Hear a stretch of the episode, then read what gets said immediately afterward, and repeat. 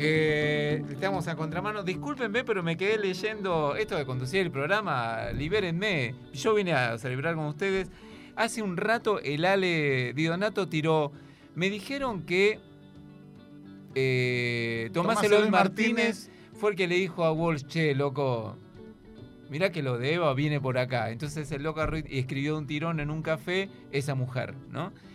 No, no se, no se sabe todavía si es exactamente así.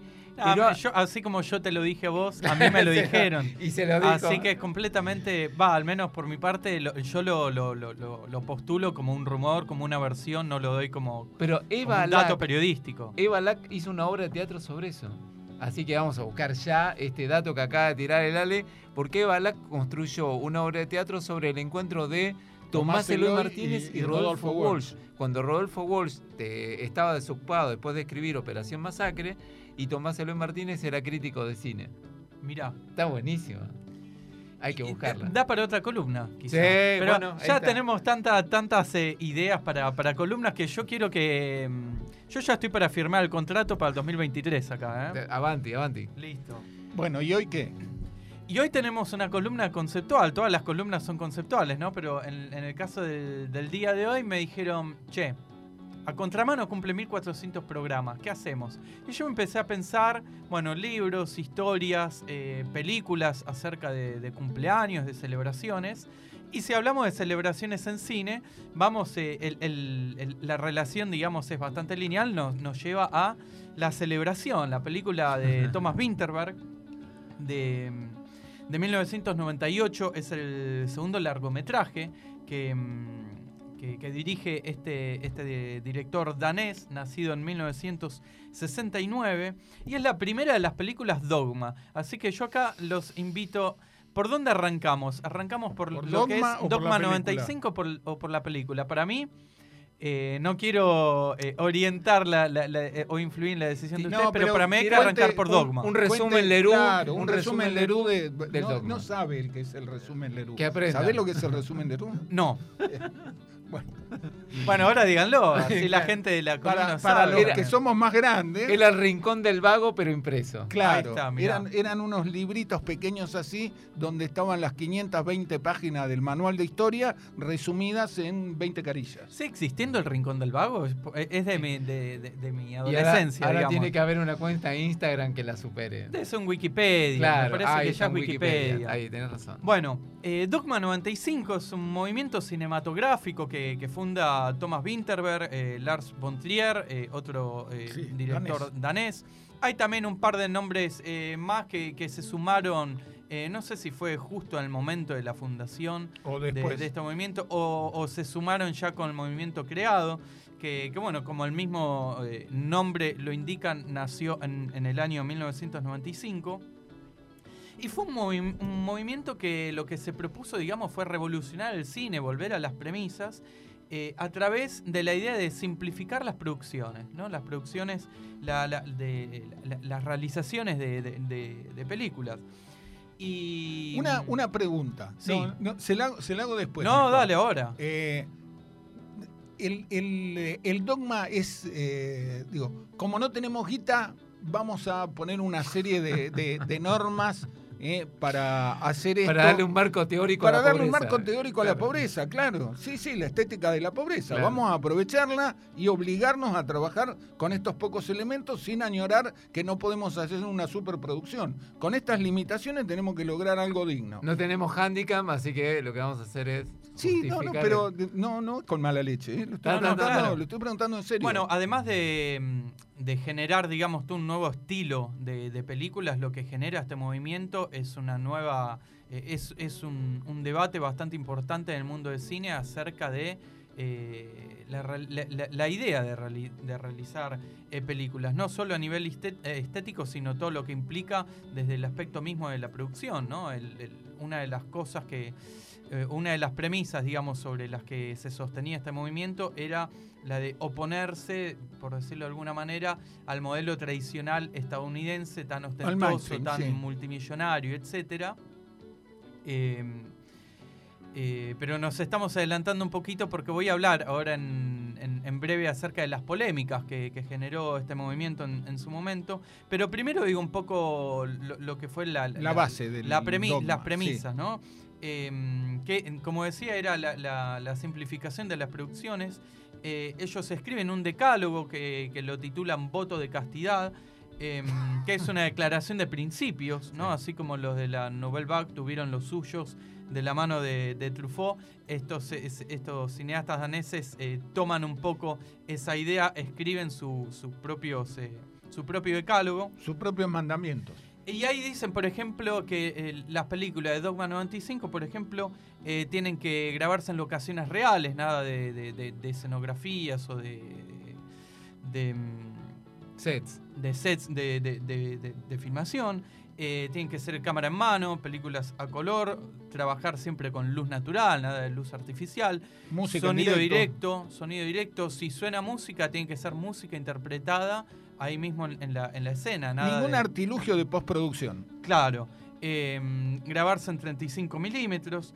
eh, y centrarse en lo que es historia, actuación y, y- y tema. Este era como la, la- la trilogía conceptual sobre la que se tenía que sostener cada una de las películas de este, de este movimiento, de este dogma que causa un gran impacto a nivel mundial. De hecho, la celebración, que es la primera película, eh, hay un listado, creo que son 35 o 40 películas de, de- de- películas, valga la redundancia, que reciben este calificativo. Claro, que son este- consideradas como- como es un parte certificado. ¿no? Que, que- que ellos te Si analizan y cumplís, dicen, si cumplís con esto, cumplís con los 10, bueno, tenés ahí el- la 95. etiqueta Dogma 95. Y esta, eh, la celebración de Winterberg, es la primera de todas estas películas que ya desde de, de entrada causa mm, eh, genera polémica en el sentido de que el- los mismos fundadores, eh, el mismo cofundador, eh, en la primera película de este movimiento ya hay algunas premisas con, con las que no cumple. Por ejemplo, no graba la película en 35 milímetros, sino que la graba en, en video, lo cual era todo algo también muy, muy novedoso para, para, para la época. Por más que acá, por ejemplo, en Argentina, Perrone ya lo hacía. ¿no? Claro. Volviendo a lo que a lo que hablamos eh, Pero antes. en el Terrón otro es bloque. Litusenko, compañero. Em, así que bueno, ahí se empiezan a, a- a generar algunas polémicas acerca de, de- de lo que es no, no la película en sí, sino el movimiento. Esto de que los mismos autores no respetaban el de- los principios que ellos mismos tanto eh, pregonaban. Y se empieza a hablar de, bueno, hasta qué punto, volviendo lo que eh, preguntaba recién Luca, hasta qué punto esto de la declaración de principios, el voto de castidad y demás, no fue una estrategia de marketing para ellos posicionarse y presentarse a nivel mundial como, como directores, ¿no? Eh, después, bueno, apenas eh, unos años después, tanto Winterberg como Von Trier em- em- empiezan a, eh, hacer películas por fuera de este dogma. Si uno ve la- las últimas películas de, de, de Winterberg, no tienen nada que ver e incluso se asemejan más a lo que es este estilo de producción estadounidense que ellos tanto a- al, al que ellos tanto se oponían en su momento. Sí, que son películas increíbles, Ahora ¿no? conseguí plata y no me pongo ninguna limitación. Claro, eh, recomendamos La Cacería, de, creo que es del 2012, 2013. El año pasado o hace dos años se estrenó otra ronda, que, Que que está también buenísima. está muy buena, Sí. pero son películas que nada tienen que ver No, con... no, no, no. Vos la ves y decís, che, este tipo es el mismo que hizo... Ahí se puede abrir otro debate, ¿no? Porque él está en todo su derecho, es decir, yo como Claro. artista crezco y, y- y hago algo distinto, ¿por qué tengo que hacer siempre Toda lo- la vida con la misma. Igual, eh, haciendo un agregado a lo que plantea el Ale, eh, también cuando hablamos de Perrone, me parece que Perrone tiene su propio decálogo. Por ejemplo, por ponerle. Tiene su propio decálogo que va actualizando con- con el paso del tiempo. Eh, También, como una propuesta, como unas reglas de, bueno, eh, pongamos estas reglas para hacer cine. Supongamos que estamos evitando la pobreza que tenemos, pero te propongo que hagamos un programa en el que no haya tandas, en el que no cortemos, que sea un, una sola, un, Un solo, solo bloque. bloque. de tres horas sin parar, sin corte. Sí. Bueno, eso es una estética y una propuesta Sí, y, una, sí. y un riesgo. Pero eh, tuvieron algunas cosas interesantes. De hecho, propusieron, eh, esa propuesta alcanzó también otro, otros lares, además de algunos clásicos como Los Idiotas en el Dogma. Hay una película que Falkland, por ejemplo, que es argentina, que es una de las pocas que figura en el Dogma, que era interesante porque lo que era un viaje normal a Malvinas se convirtió también en un desafío, el típico tratar de hacer el, ¿cómo se llama? Los primeros planos sin corte. Eh, Eh, el, plano el- secuencia. el plano secuencia, así como en algunos directores necesitan en algún momento, eh, digamos, ir hasta ahí, ver si lo pueden hacer. Digo, también participar o generar tu documento desde esa perspectiva y genera. Bueno, el taller de perrones se graba siempre en plano secuencia. Ah, mira. Son cortos, plano secuencia y no hay segundas tomas o segundas posibilidades.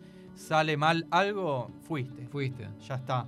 Volviendo a, lo que era el debate, ¿no? De, de que, o la polémica o toda la, la- la nueva concepción, las nuevas formas de pensar el cine que se generaron en su momento, a mí me parece que no se puede pensar el Dogma 95 por fuera de lo que estaba sucediendo a nivel mundial, global, con las nuevas tecnologías, ¿no? Con, con la aparición de, con la democratización de los recursos, si se quiere, tanto técnicos a la hora de, de los instrumentos para filmar, como de los medios a la hora de difundir ese material, ¿no? Que ahora quizás en, en los años 90 no se vio de manera tan marcada, pero que ahora sí está muy presente a través de lo que es, no sé, cada uno tiene un, un celular con, con- con una calidad quizás mucho mejor a, lo que era el video en su momento. Claro. Eh, y podés grabar algo y al toque lo subís en YouTube y al toque lo compartís en redes sociales y etcétera. Ahora, ¿eso te transforma en un artista? ¿Eso te transforma en un cineasta?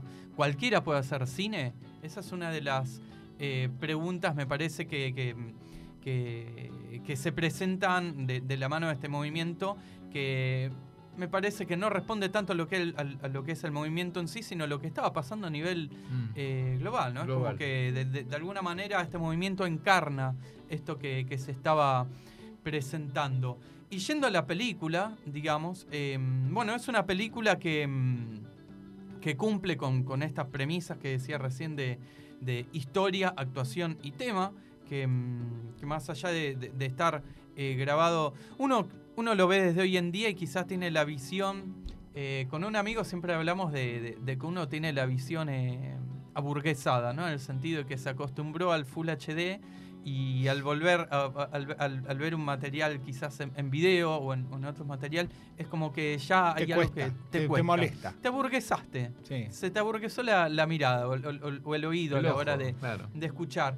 Eh, pero es una película que está muy, muy bien cuidada a nivel de, de- de los planos, de la cámara, digamos. Tiene hay una, una estética que, que me parece que responde a esta pregunta de cualquiera eh, eh, puede hacer cine o cualquiera se transforma en un director con el simple hecho de agarrar un celular y filmar. Y a mí, para mí es... eh, no, uno, yo acá tomo, tomo postura. ¿Tomás postura? Tomo postura. No, ahí yo creo que también, y a ver si coincidimos, es como alguien que sabe manejar un, un- un programa de diseño, se cree que es diseñador gráfico.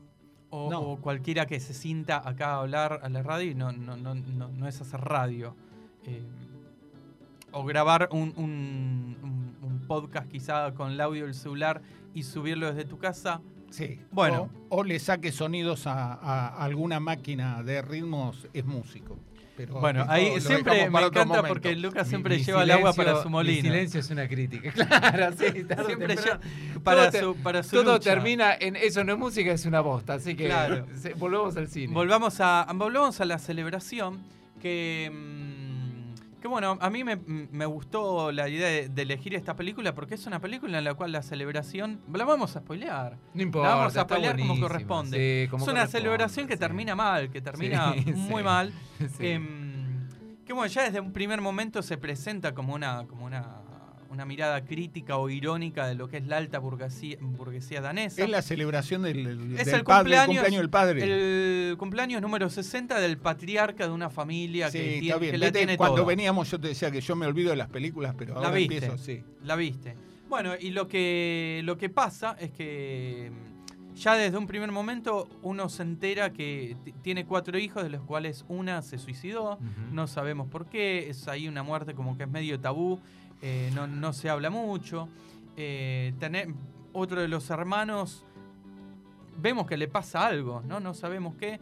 eh, y uno se pregunta, ¿uno se enterará con el desarrollo de la película? Y sí, no solo se entera, sino que eso que le pasa es lo que eh, eh, Genera. impulsa claro. el desarrollo El narrativo de la película, que en concreto es que este patriarca, este tipo de, de 60 años, abusó de manera sistemática, abusó sexualmente de manera sistemática, tanto de este hijo como, mm, como de la hija que, que se suicidó, que son sus hijos mayores, eh, mellizos, eh, durante un montón de tiempo, que la esposa estaba al tanto de la situación. Y este hijo lo que decía hacer, en, un momento agarra la copa, ¿no? Todo así, una, mesa larga, eh, una cantidad de mayordomos, de sirvientes increíble, agarra la copa, tin, tin, tin, tin.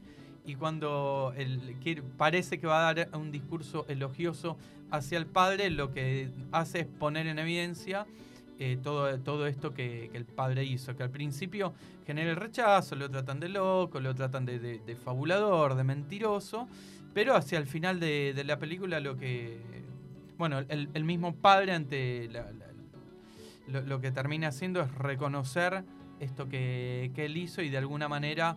Em, se disculpa, ¿no? Em, sí, trata de explicar o de justificar lo que hace. Pero trata de justificarse, pero termina expulsado del propio núcleo familiar que hasta literalmente horas antes lo tenía como, como, como. Se sentó a celebrar sus 60 años. ¿no? Ahí en el, ahí en el, en el trono. Así que bueno, un poco lo que me gustaba de, esta película en este día es la, la, idea de la idea de celebración como momento en, el cual se recogen los frutos, ¿no? Se recogen la, la siembra de, de uno, de lo que uno siembra, valga la, redundancia, durante tantos años, ¿no? Porque uno siempre vive en tiempo presente. Pienso en, lo que decía el, no me acuerdo el nombre, pero el oyente que mandó el, audio hace un ratito, esto de vivir el... De, Rubén, Rubén Caligari. Rubén, eh, tomar la vida, digamos, como, como, como, un camino y no como una meta, lo cual te hace vivir en tiempo presente. Eh, reduciendo la ansiedad del futuro, pero uno en el tiempo presente también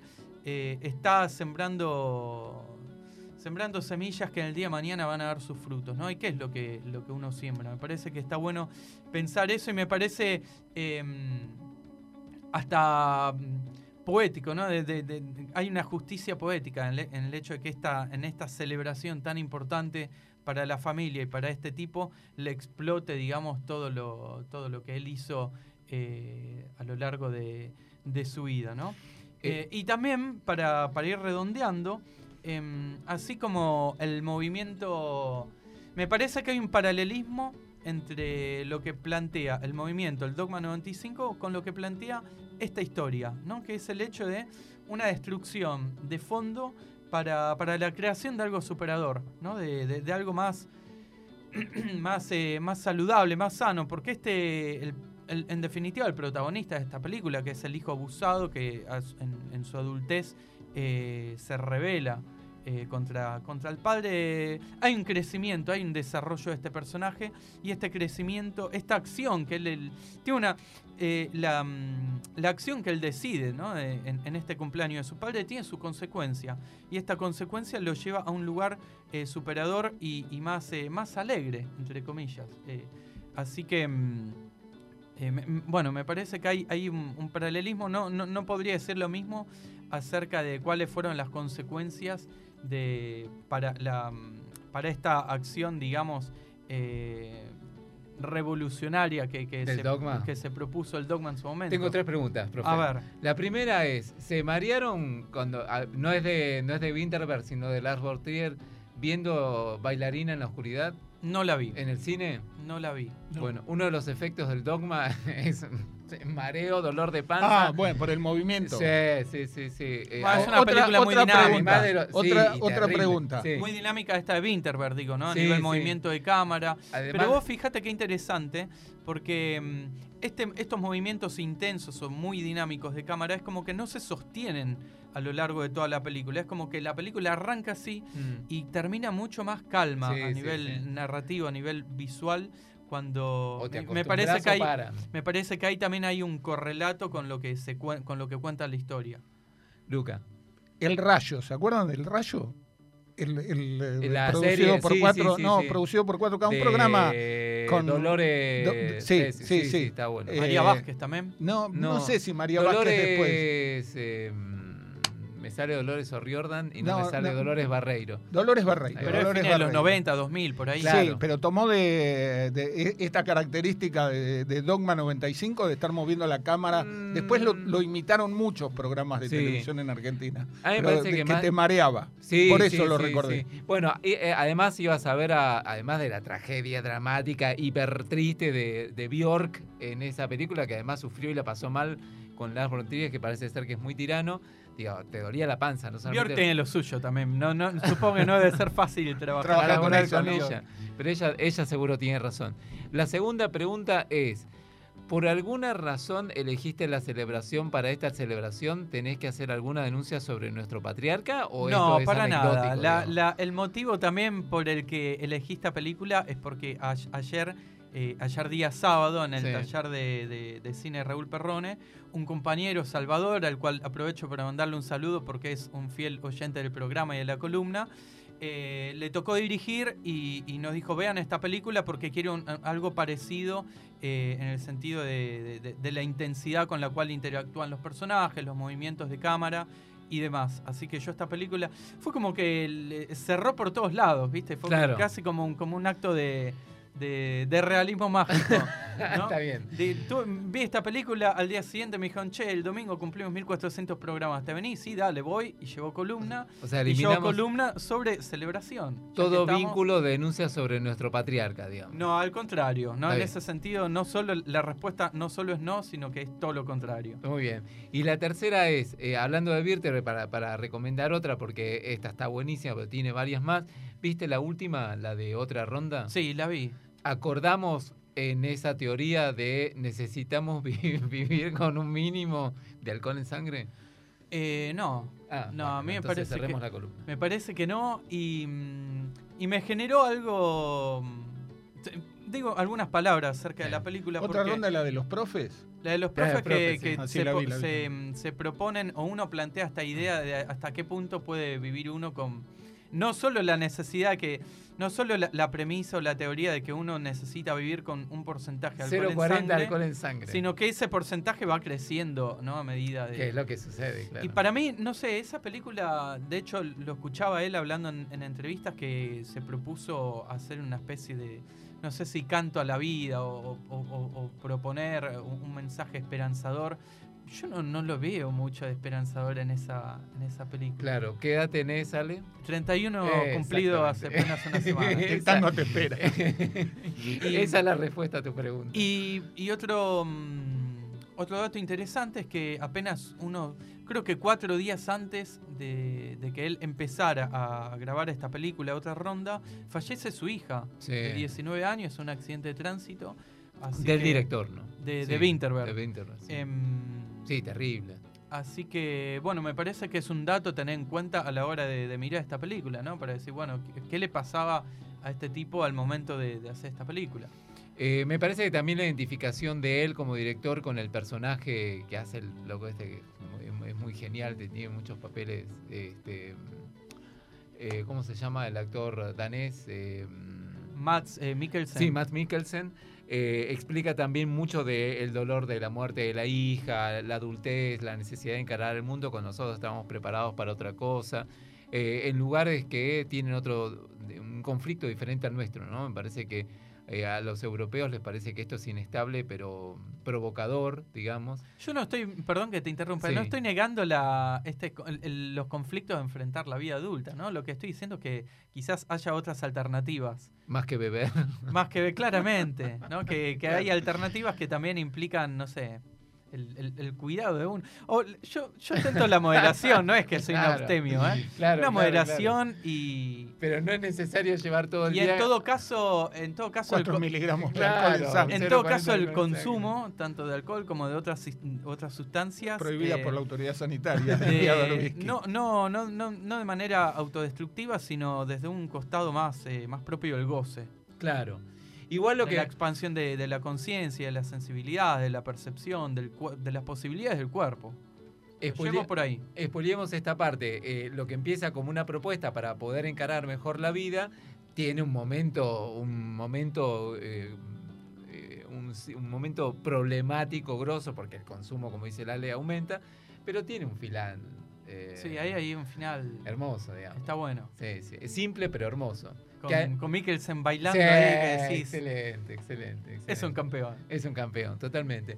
Bueno, vamos a cantar y vender. Sí, vamos a, vamos a vender eh, primero, si les parece, y después reabrimos, cantamos y entramos a la última hora de esta edición 1400 de A Contramano. Escucha bien. Escuchá a contramano.